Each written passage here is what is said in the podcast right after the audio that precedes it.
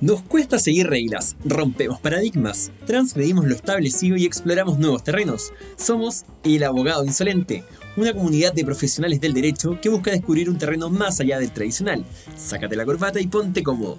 Soy Nicolás Rivadeneira, abogado, máster en gestión de negocios y te voy a entregar información sobre cómo se desarrolla el negocio de los abogados, compartiendo con grandes entrevistados. Bienvenidos al programa del Abogado Insolente. Hola, hola a todos, muy bienvenidos a este nuevo capítulo del Abogado Insolente. Y hoy día vamos a tener, pero es que a un invitado de lujo porque, eh, a ver, hoy en día eh, el mundo está vuelto loco, pero a quién no le gustaría estar involucrado en, y trabajar en una de las industrias más interesantes del mundo como vendría siendo la cervecería, y no, no cualquiera, sino que la cervecería más grande del mundo. Estamos hablando del director legal y corporativo de AB InBev, el gran José Antonio Alonso. José Antonio, muchas gracias por aceptar nuestra invitación. ¿Cómo has estado? Hola Nicolás, ¿cómo estás? Bien, ¿y tú? Todo bien, todo bien. Oye, muchas gracias de nuevo por aceptar la invitación. Eh, de nuevo, te agradezco mucho. Creo que tenía una historia muy buena acá para contar porque eh, llegaste a una empresa multinacional. ABInBev es un, un monstruo. Aparte, bueno, a todos acá, yo creo que el 90% de los que escuchan este podcast son todos amantes de la cerveza y estaba re bueno, así que te agradecemos también por ese trabajo. Oye, José Antonio, cuéntame eh, todo esto, tu historia como abogado, si es que te llegas a sentir representado como abogado insolente. Eh, bueno, acá, entre paréntesis, yo me disculpo y creo que también, disculpa José Antonio, estamos los dos con medios congestionados. Yo por alergia, así que... Sí. eh, Dale. No, tranqui, todo bien. Buenísimo. Muchas gracias. Y eh, cuéntame, de partida, ¿cómo, cómo nació tu, tu historia? ¿Cómo, partiste y decidiste estudiar Derecho? A ver, de hecho yo soy el, el, el, único abogado de mi familia, así que la verdad es que no, no tengo mucha, mucha eh, historia familiar con, con, con, abogados, así que yo te diría que siempre por el lado de, la, de, de las ciencias sociales, de la humanidad, me, me vi más interesado. Y, el tema del, el, el valor, eh, el valor de la justicia, yo te diría que fue un tema bien interesante para mí de, chico. eh, esa como posibilidad de, de, poder mediar entre posiciones, que obviamente analizándolo ahora lo veo así, pero cuando era más chico es como que el, el que se pone a separar la pelea de los amigos, o, o el que se mete a, al al consejo de curso y como que de alguna manera trata de, de generar los equilibrios o, o, las reglas. Yo creo que por ahí va un poco, creo que esa, esa como esa vocación, si se puede decir de alguna manera, es más que nada como un, una inclinación. Eh, yo te diría que fue un poquito lo que me, me llevó a estudiar Derecho. Excelente. Que no tenía mucha, no sabía tanto, tampoco era como que supiera tanto de, de sea, sabía lo que era un poco la carrera, pero la realidad es que no imaginaba lo, lo, lo amplia que es la carrera desde el punto de vista del ejercicio. En ese sentido ha sido una grata, una gran sorpresa. Perfecto, sí, totalmente. De nuevo, o sea, en el término, o sea, lo que es actualmente tu desarrollo profesional, vamos a, a encontrar de que recorriste absolutamente todos los caminos por haber por, en, eh, que te ofrece el derecho y un poco lo que habíamos comentado en el capítulo anterior. Al final es muy importante para todos. Eh, tomen el derecho no como una carrera en sí misma y desarrollarse una carrera, sino que es un, es un conjunto de herramientas que te permiten hacer lo que quieras perfectamente. Oye, José Antonio, cuéntame, eh, cuéntame dentro, dentro de tus primeras ya experiencias profesionales, eh, tú partiste en un estudio. Cuéntame un poco de eso. Sí, mira, bueno, yo partí, a ver, eh, estaba terminando la universidad, me quedé con un ramo, estuve en la Universidad del Desarrollo, la Facultad de Derecho, y como me quedaba un ramo anual, aproveché de, de ponerme a trabajar. Entonces empecé a procurar en un estudio, estudio Luchans, eh, muy buen estudio, guardo los mejores recuerdos de ello, fue un año que estuve trabajando ahí como procurador, básicamente como paralegal, eh, me tocó ser el único, de hecho, de, durante ese periodo, habían creo, 10, 12 abogados, una cosa así. Y la verdad es que fue como la primera, como la, la primera vez que como que probé lo que era el ejercicio del, del derecho. Muy interesante muy buena gente y de alguna manera como que fue como la puerta de entrada. Para entender un poco cómo funcionan los estudios de abogados, cómo funciona el ejercicio de la profesión, quizás desde el lado más tradicional. Y súper buena experiencia porque al final me dio una perspectiva para empezar a, a mirar la profesión que yo creo que es súper recomendable. Es decir, si en general los alumnos de derecho tienen la opción de trabajar, eh, yo te diría que es bueno que lo hagan. Sea lo que sea, en una empresa, en, eh, en un estudio o, haciendo cosas por su cuenta, en general yo te diría que es una súper buena herramienta como para empezar a, a, dar pasitos en, a, la profesión, sin saber, sin definir nada, porque al final uno no puede proyectar, eh, no, yo voy a ser abogado tributario durante los próximos 50 años. Esa cuestión no, es muy viable. Entonces, al final lo encuentro súper eh, conveniente para esa perspectiva. totalmente de acuerdo contigo. Yo creo que e-, esa invitación la hemos hecho antes y es un poco que la gente entienda, o tanto los que están estudiando Derecho, como los que puedan eventualmente aconsejar a algún amigo, hermano que esté en las mismas, el trabajo en estudio y esta, esta entrada, puerta entrada al mundo profesional, te ayuda a después tener una amplia gama o de tener un, un prisma mucho más amplio sobre qué es la, decisión o cuál es el camino profesional que vas a tomar. Entonces también e, este llamado lo hemos hecho y todos los, invitados han, han estado eh, de acuerdo. Trabajar te permite tener una perspectiva mucho más amplia, así que está, está tremendo eso. Y después de eso, José Antonio, tuviste un paso como becario y ya estamos hablando de algo interesantísimo que me imagino que te marcó bastante en tu carrera profesional. Cuéntame un poco de este paso por Dentons. O sea, mira, ahí lo que pasó fue que yo me fui a estudiar, después de que salí de la universidad, me fui a estudiar a, la Universidad Navarra, a hacer un, máster en Derecho a la Empresa eh, en España. Ahí estuve un año y dentro de lo que era el máster, tú te podías hacer una, y podías ir a hacer una, una pasantía.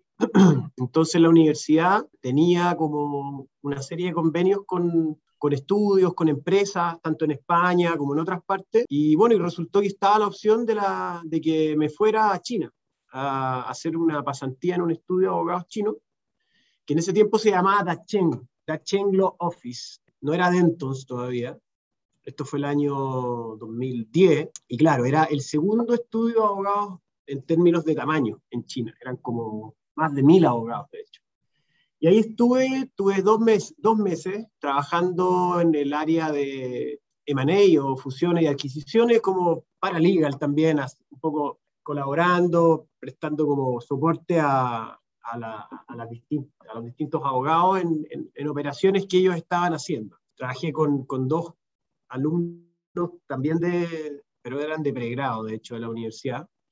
Y también súper interesante, o sea, conocer el ejercicio de la profesión también fuera de, fuera de Chile, fuera de Europa, incluso fuera de donde yo estaba estudiando, irme a China, entender cómo, cómo trabajaban ellos, eh, cómo también el, abogado allá prestaba soporte a, a los negocios, en un periodo corto de tiempo. También es como una pincelada también, ¿no? no es una cosa tan profunda, fueron dos meses en Beijing y fue una súper rica experiencia, también, bueno, obviamente conocer la cultura y, nada, la, la, realidad es que en ese sentido yo te diría que, bueno, nosotros lo sabemos, lo, lo hemos visto, la evolución que ha tenido China durante los últimos 20, 30 años. Entonces, en ese sentido, súper entretenido y recomendable también un poco yo, nuevamente, como que siento que fue una decisión que, que, también me sirvió como para lo mismo, tener perspectiva de, de la carrera, de, de, tu vida también. Eh, muchas veces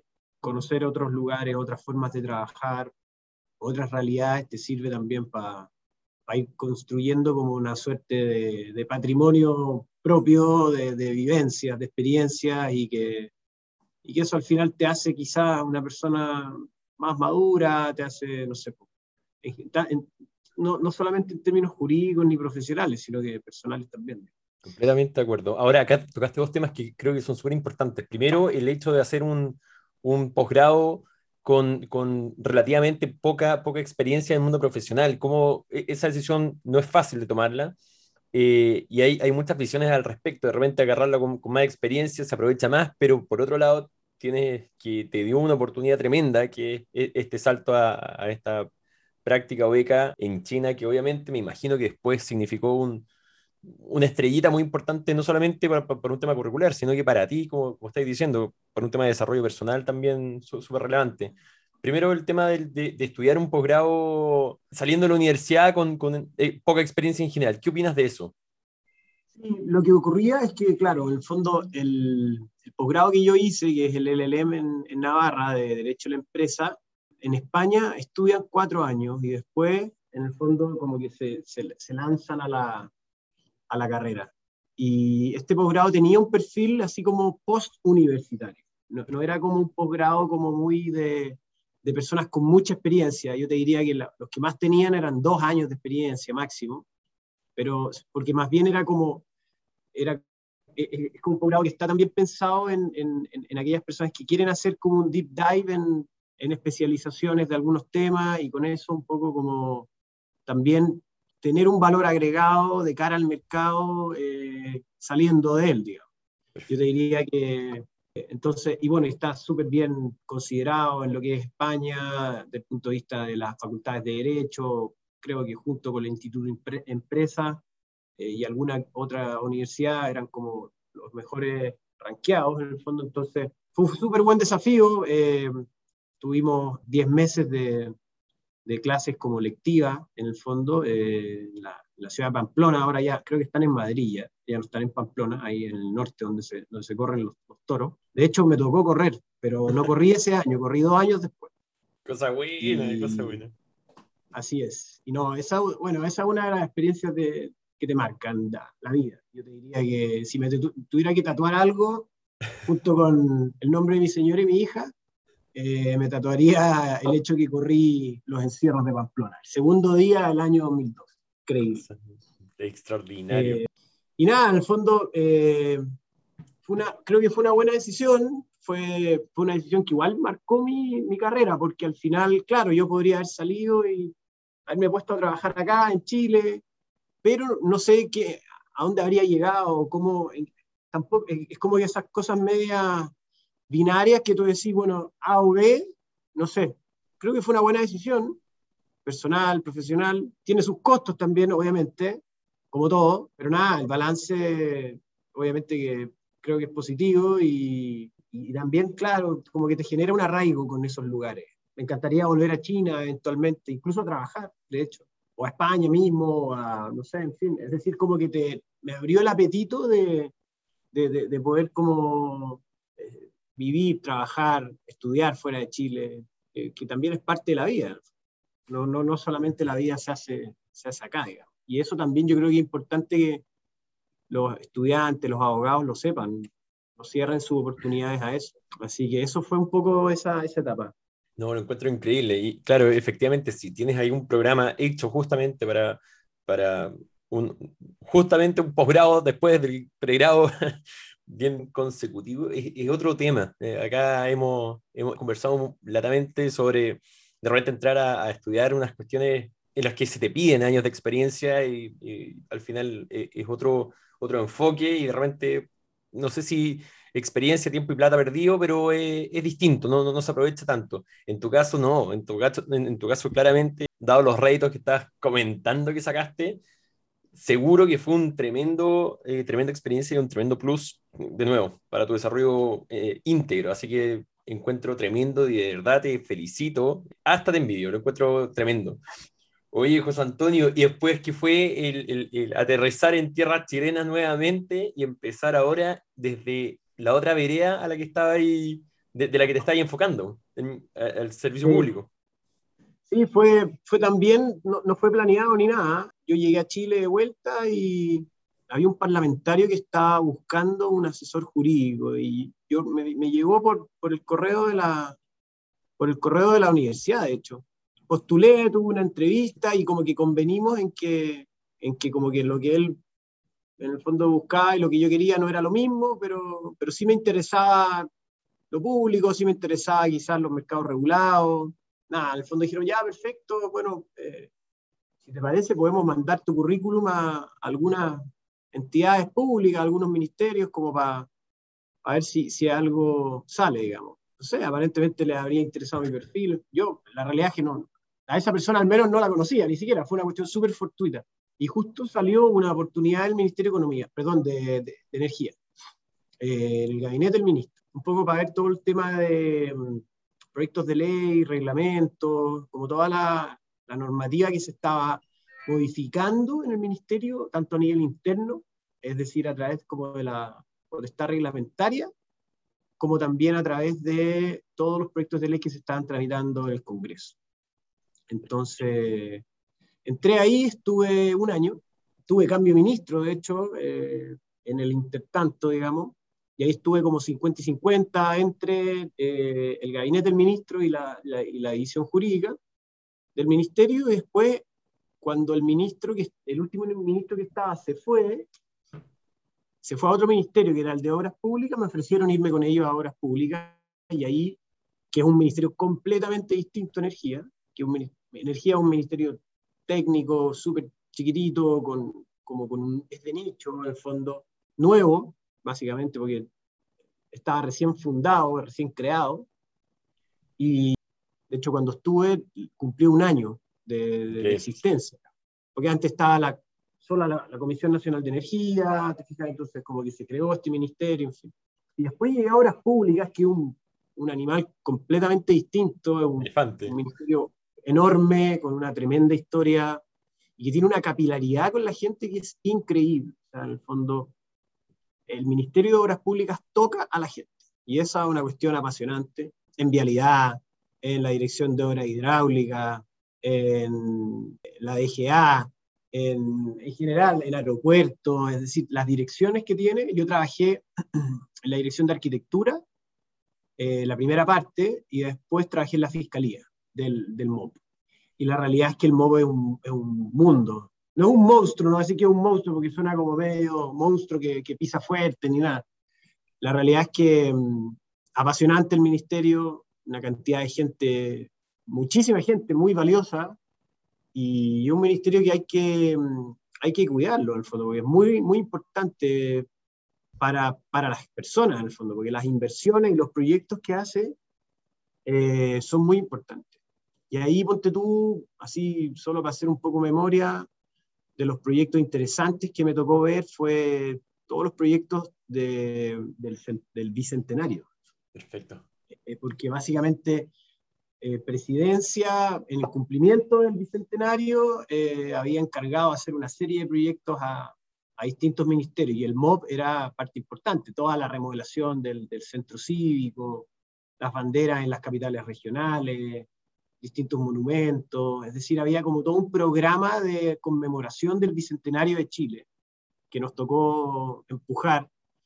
Me tocó ver tanto desde el lado de arquitectura como desde el lado de, de la fiscalía, y no sé, ponte tú, arquitectura, era, podía encontrar los planos del Estadio Nacional en el año no sé cuánto, era una cosa y trabajar con arquitectos que llevaban trabajando 35 años en el ministerio, una maravilla, en el fondo tenían más historias que nadie.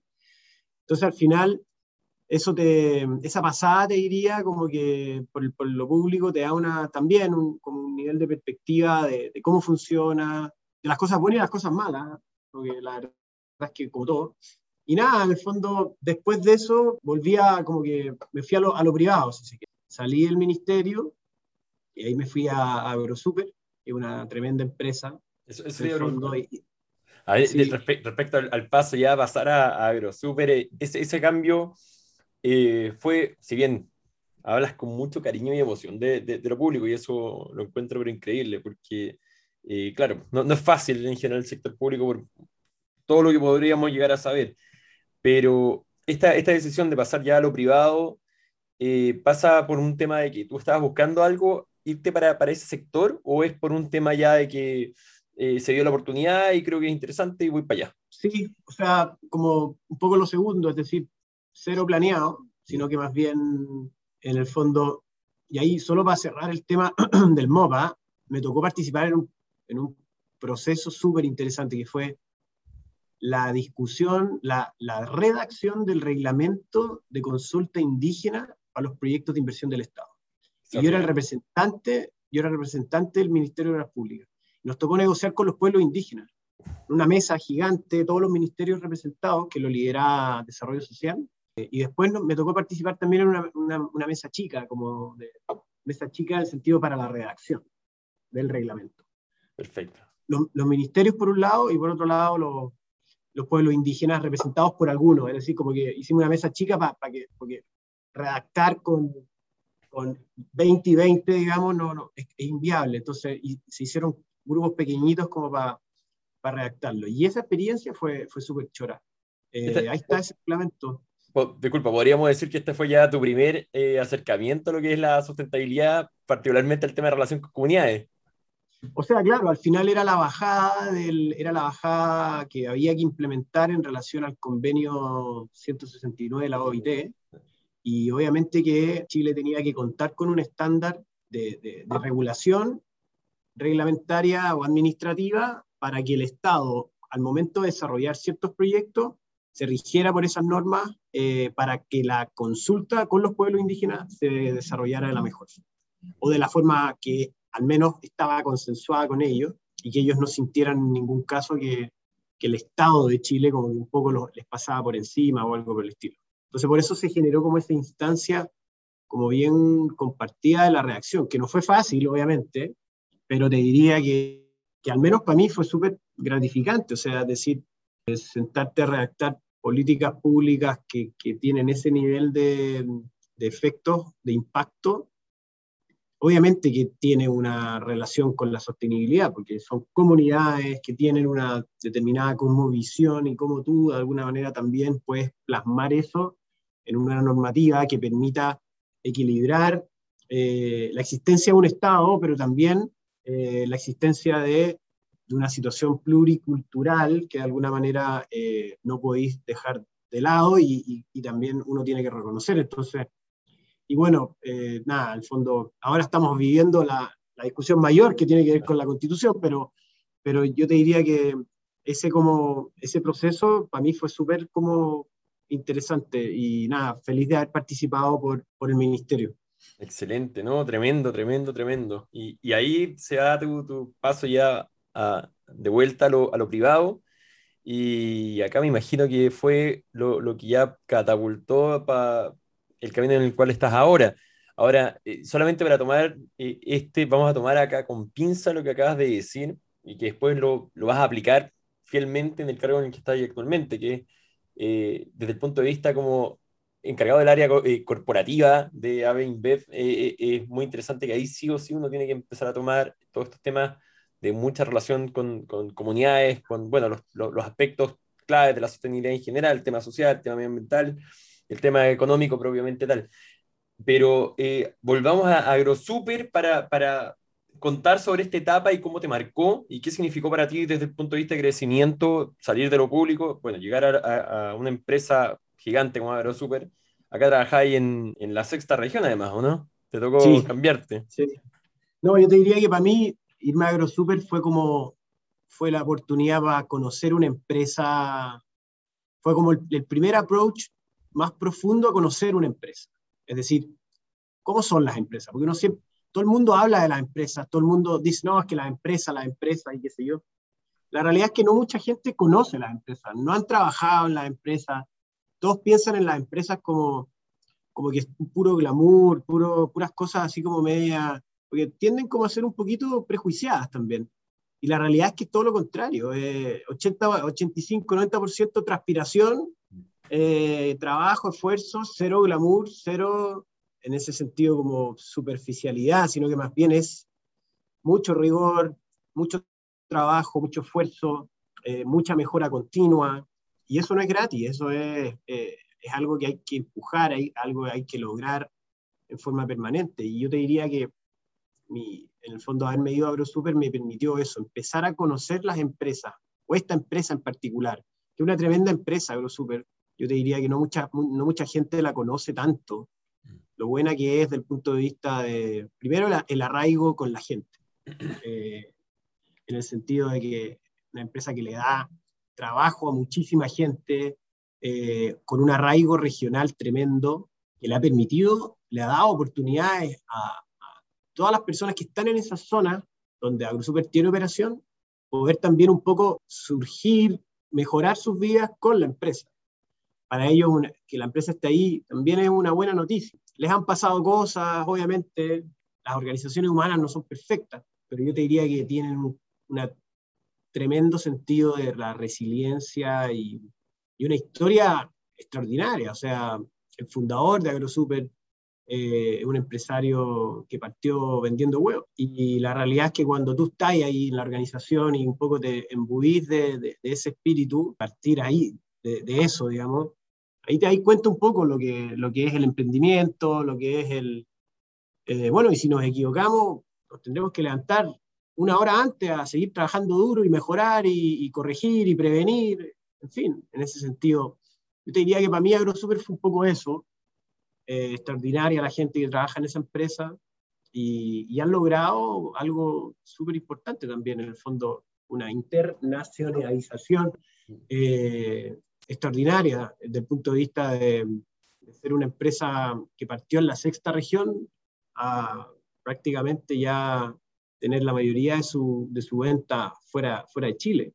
Y a nivel regional también, o sea, tiene un peso tremendo. Entonces, hay que reconocer las cosas buenas como todo en la vida, se pueden cometer errores o, quizás muchas veces pasan cosas, digamos, pero la realidad es que las cosas buenas siempre hay que, hay que reconocerlas. Y yo te diría que para mí fue eso, eh, aprender, un aprendizaje tremendo y súper agradecido de esa etapa. Extraordinario, ¿no? Esas son las experiencias que realmente también a uno lo marcan. También a, a mí me pasó también en, una empresa en particular que fue la, la, que me enseñó exactamente lo mismo, entender lo que es la empresa, entender cómo funcionan los distintos departamentos, gerencia, eh, jefatura, entender bien lo que hacía en su minuto el contralor, me pasó que para mí era un mundo, el, el, mundo de la contraloría y la auditoría, así que es realmente también muy aconsejable este, este paso yo creo que para, para, todos los que nos están escuchando, si tienen la posibilidad de entrar a alguna empresa, ¿cierto? Es, es un, un, paso necesario y que a uno lo llena de mucho conocimiento de cómo funciona un poco el, el, tejido económico, porque al final tú te vas dando cuenta que cada empresa es una célula que va permitiendo generar este, este tejido que a la larga sostiene el resto de la sociedad, como decís tú, a veces de una manera muy directa, como mejorando el, el, la vida de las personas con incluyendo cuestiones más directas aún, como horas de mitigación o horas de mejoramiento de las comunidades, etc. Así que muy, muy interesante el tema de, pasar por empresa y tu paso por AgroSuper claramente te dejó este, este conocimiento tremendo. Así que te, te felicito también por este, este paso, haber hecho una carrera tan, tan interesante y ahora llegamos a, a la parte más, más, más canuda de, de, esta entrevista, que es tu actual cargo, director ya legal y corporativo de AB InBev. Ahí cuéntanos un poco cómo fue tu llegada, cómo, cómo agarraste eh, el feeling de cuando, cuando llegaste, de las labores, los deberes, eh, el tipo de empresa. Cuéntame un poco de eso. Mira, te diría que esta es una empresa extraordinaria también. No, no, en el fondo yo diría que con ese conocimiento inicial que tenía de AgroSuper, esta empresa como que me abrió la cabeza desde el punto de vista de, la, de, también una manera complementaria, alternativa y adicional de hacer negocio, que yo creo que es un poco lo que, al menos creo que, que las empresas deberíamos seguir eh, en el futuro. Creo que es un buen camino, en el fondo, desde el punto de vista de la sostenibilidad, la diversidad y la inclusión, en fin. Al final del día, eh, es una empresa que promueve, es como una, es como una sociedad en, en, a escala chica. Es decir, ojalá eh, la sociedad, nuestra sociedad pudiese ser sustentable, diversa, inclusiva, en el fondo, eh, con, con, con, los matices que, que, siempre obviamente existen y, y, respetando las posiciones, las posturas, las creencias de todo, de todo el mundo. Aquí obviamente no se le obliga nada a nadie, ni, tampoco hay dogmas, ni, ni credos que hay que abrazar, ni nada por el estilo, sino que más bien yo te diría que, que las cosas se hacen por convicción. Entonces, al final del día, cuando tú tienes esa convicción, ayer justamente estuvimos con, como te contaba, con el presidente, con el ministro de, de Economía, con el ministro del Trabajo, subsecretario de Hacienda, inaugurando la cervecería en Quilicura. La realidad es que estábamos con algunas personas que llevaban 30 años en la empresa. Entonces, para ellos, cumplieron, nosotros cumplimos 30 años en Chile este año. Y esas personas cumplieron 30 años en la empresa, o sea, la vieron nacer. Gente que partió como, no sé, como junior, como, ¿cachai? Y, y estaban en un escenario con el presidente de la República inaugurando una cervecería 30 años después. Entonces, al final, eso les cambia la vida. Entonces, al final, cuando tú tenías esa convicción de que las empresas también están hechas para cambiarle la vida a las personas, no solo mejorárselas, creo que está yendo un poquito más allá, un paso más allá del rol tradicional, digamos, y está perfecto que así sea. Y las empresas son libres de tomarlo o no. Eh, nosotros lo hemos venido lo hemos venido haciendo, yo te diría que ha sido un camino que es difícil, pero que es súper gratificante y queremos seguir haciéndolo en el fondo. Es decir, tenemos proyectos educacionales, de agua, de inclusión para no sé, mujeres, equidad de género, temas medioambientales, que también forman parte de nuestro negocio. No solamente, no nos reconocemos solamente como una, como una cervecería, sino que somos una plataforma de marcas que tenemos que inspirar a las personas. Y en ese sentido, nada, fue un, súper rico desafío tomar el, el rol ya esta vez como, como gerente quizá o fiscal, más allá del nombre, tiene que ver más bien con las responsabilidades, hacerse cargo de, de los procesos legales o jurídicos, eh, además del área de asuntos corporativos, que es la como que yo principalmente llevo y empujo la agenda de, sostenibilidad, en fin. Y después del 2020 tomé compliance, el área de compliance para Chile, Bolivia y Paraguay. Entonces, ahí, pero tengo una, tenemos, en el fondo, al final yo te puedo decir todo lo que yo hago o las áreas que tengo, pero la realidad es que quienes hacen posible todo esto son los equipos y es la gente y, el compromiso de esas personas.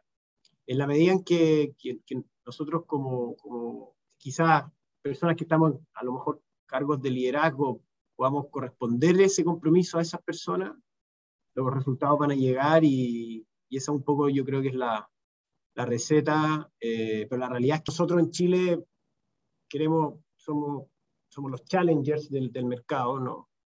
Tenemos un porcentaje menor de la participación, pero nos encantaría y nuestro sueño es ser el líder. Entonces, al final, ese camino es, es, muy interesante, porque al final el hecho de competir te hace exigirte, te hace ser mejor, te hace de alguna manera tener un nivel de convicción y la competencia es buena, es buena para la sociedad, es buena para las personas, para los clientes, para los consumidores. En la medida en que tengan más productos a mejores precios, los clientes van a poder vender más, vender mejor, los consumidores van a poder elegir más. Eh, y esa también es parte de nuestra labor, en el fondo, que esas personas puedan también tener eventualmente calidad, mejor calidad de vida y que los productos lleguen a, mejor, a, la, mayor cantidad de lugares. Eh, y ojalá hacerlo con el menor impacto medioambiental posible, afectando lo menor posible a las comunidades en las que operamos y beneficiándolas. Es decir, aquí no hay que mitigar los efectos con las comunidades, sino que aquí hay que cambiarles la vida a las comunidades. Exacto. En el sentido de, a mí eh, me interesa que Quilicura, que en general, por ejemplo, porque es la cervecería, o, sea, la comuna donde nosotros tenemos la cervecería, sea una, tenga una comunidad más educada, más íntegra, más transparente, eh, más sana. Y obviamente que, claro, uno puede decir cómo, pero más sana si ustedes venden cerveza. Bueno, nosotros no queremos que la gente se caiga eh, de borracha tomando nuestra cerveza, todo lo contrario. Queremos que puedan acompañar las instancias de consumo de sus vidas con, con nuestros productos, pero de manera responsable, inteligente, y, y, que los hábitos de consumo sean los adecuados, tomando agua, iterando con, con, de tiempo, comiendo, recomendaciones que hacemos y obviamente que vamos ya, de a poco nos vamos a ir metiendo también en, temas de campañas de consumo responsable, de hecho lo hicimos hace poco con Pilsen del Sur en el Superclásico, donde poníamos en la camiseta también un mensaje, porque obviamente que nos interesa, pues, no, da lo mismo el consumo de, de, alcohol de menores de 18, no da lo mismo el consumo abusivo de alcohol, y de hecho como compañía a nivel mundial tenemos programas, políticas y, metas específicas respecto a consumo responsable, a, al año 2025. Extraordinario. Oye, José Antonio, mira, en lo personal, todo este, a ver, todas estas áreas que está ahí abarcando actualmente, que asuntos corporativos, área legal, incluso compliance, tú lo has dicho, uno siempre tiene un, equipo, un equipo atrás que, que, hace la pega y obviamente bajo tus directrices y, y, eso es la gran tarea que tiene el líder. ¿Qué le dirías de repente a este José Antonio Alonso que está como procurador en el UCHANS viendo para dónde se iba a dirigir su vida profesional y de repente está que, que vaya a estar eh, eventualmente dirigiendo tres áreas, digamos, son, pueden ser subáreas, pero son al final como tres, tres áreas distintas en una tremenda empresa. Eh, ¿Crees tú que eh, ese José Antonio en, en el UCHANS dijo, chuta, tanta pega, tan alejado de lo que yo estudié, ¿cómo, lo verías? ¿Cómo, ¿Cómo podrías decirle o explicarle lo que estás haciendo actualmente? ¿Se lo podría? ¿Estaría muerto de susto? ¿Los años de experiencia sirvieron para llegar a esto? Obviamente, pero, pero ¿cuál es el razonamiento detrás de todo esto para, para explicarlo? Mira, le diría que, que no se preocupe porque la vida es dinámica que la vida va, va encontrando su propio camino también, que muchas veces las programaciones preliminares o iniciales, por más que uno quiera tener control de todo, no lo tiene. Y la realidad es que eso hay que entenderlo. En la medida en que uno entienda eso, creo que mm, los caminos se van a ir dando, se van a ir mostrando también. Y siempre van a haber distintas alternativas. Uno siempre tiene que estar tranquilo con, con la guata. Yo te diría que ese es uno de los grandes así como mensaje para los, para los, los que escuchan, o abogados, estudiantes u otras personas, en fin, en general, el, el, test de la guata. Yo creo que ahí, nada, aconsejarles también que, o sea, en el fondo, ¿qué le aconsejaría o qué le diría? Que la vida es dinámica, que no trate de controlar todo porque no, y que tenga una visión a largo plazo. Eso yo creo que es muy importante. Si bien uno no puede planificar, sí puede pensar dónde quiero ir, a lo mejor, o dónde me gustaría estar en 5 o 10 años más y pelear por eso, en el fondo. Y las oportunidades hay que tomarlas, esa es la realidad. Yo ahí creo que, yo ahí sí, sí creo que sí fui bastante como categórico y, y creo que nada, ha sido positivo. Para mí no hay que paralizarse tanto. La vida, la vida muta, la vida dinámica y, y ahora estoy acá y estoy muy contento y de hecho me quiero quedar muchísimos años, porque una tremenda empresa y feliz de seguir creciendo. Pero nada, obviamente que uno siempre en el fondo está pensando a, no sé, a 20 años, 15 años. La realidad es que no estoy pensando tanto, pero y tampoco uno lo puede controlar. Estoy súper contento acá con el, con el rol, el cargo que tengo, lo que estamos haciendo, con la gente con la que estamos trabajando. La compañía en ese sentido me ha correspondido muchísimo el esfuerzo, el compromiso y tengo muchísimas ganas de seguir haciendo cambios, de, de seguir generando impacto acá, porque la realidad es que, como te decía, no, no somos solamente una compañía de cerveza. Así que eso. No, tremendo. Cuéntame, para, para ir cerrando ya nuestra entrevista, eh, con todas estas decisiones que claramente fue ir tomando decisión tras decisión y, y, en todas tuviste que tener este, este nivel de, de, rebeldía o de insolencia porque fuiste cambiando de, de, áreas, nunca te mantuviste en una zona de confort. Perfectamente pudiste haberte quedado eternamente en el servicio público o perfectamente en, las otras empresas en las que estuviste. Eh, ¿Qué opináis del concepto de abogado insolente y si te sentís hoy día identificado con eso? Sí, yo encuentro que los abogados somos, somos unos animales bien especiales hay que tener cuidado con, con, con, ser abogado y sentirse que uno, que su vida es ser abogado. Yo creo que ahí eso es complicado, ¿no? O sea, el que lo haga está perfecto y no hay ningún problema, pero, pero ¿cómo se llama? No, no, no sé si, si encasillarse tanto sea, sea una, buena, una buena manera de darle dinamismo a, la carrera. Yo me fui moviendo porque las oportunidades se fueron dando. Y la realidad es que ahora estoy acá y me quiero quedar muchísimo, muchísimo tiempo más porque también siento que tengo muchas oportunidades acá, ¿te fijáis? Y eso lo hace una, una, pega, una, una, posición, un compromiso muy desafiante eh, y con mucho por hacer hacia adelante.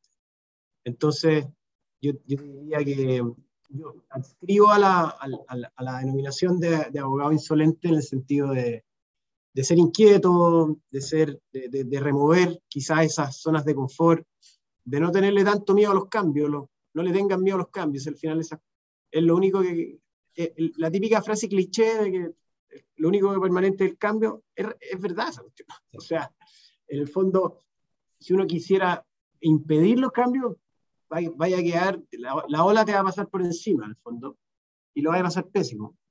Entonces, yo te diría que adscribo totalmente a, la, a esa insolencia, a esa reverencia, está perfecto, en la medida, obviamente, que esté dentro de toda la, la normalidad. Y eso, y, la, y, y, hay que ser insolente también con, con, con, tomar las oportunidades. Eso yo creo que es mi, mi, mi grado de insolencia. Qué tremendo, ¿no, José Antonio? Una máquina. Mira, quiero quiero ahora agradecerte mm, con todo lo que nos has dicho, eh, porque creo que hay un montón de conclusiones, nos has dado un montón de tips eh, muy buenos, muy, muy, muy buenos, para todos los que están en este minuto desarrollando su carrera de repente en, áreas que se sienten que puede haber algo más allá de lo que están haciendo actualmente.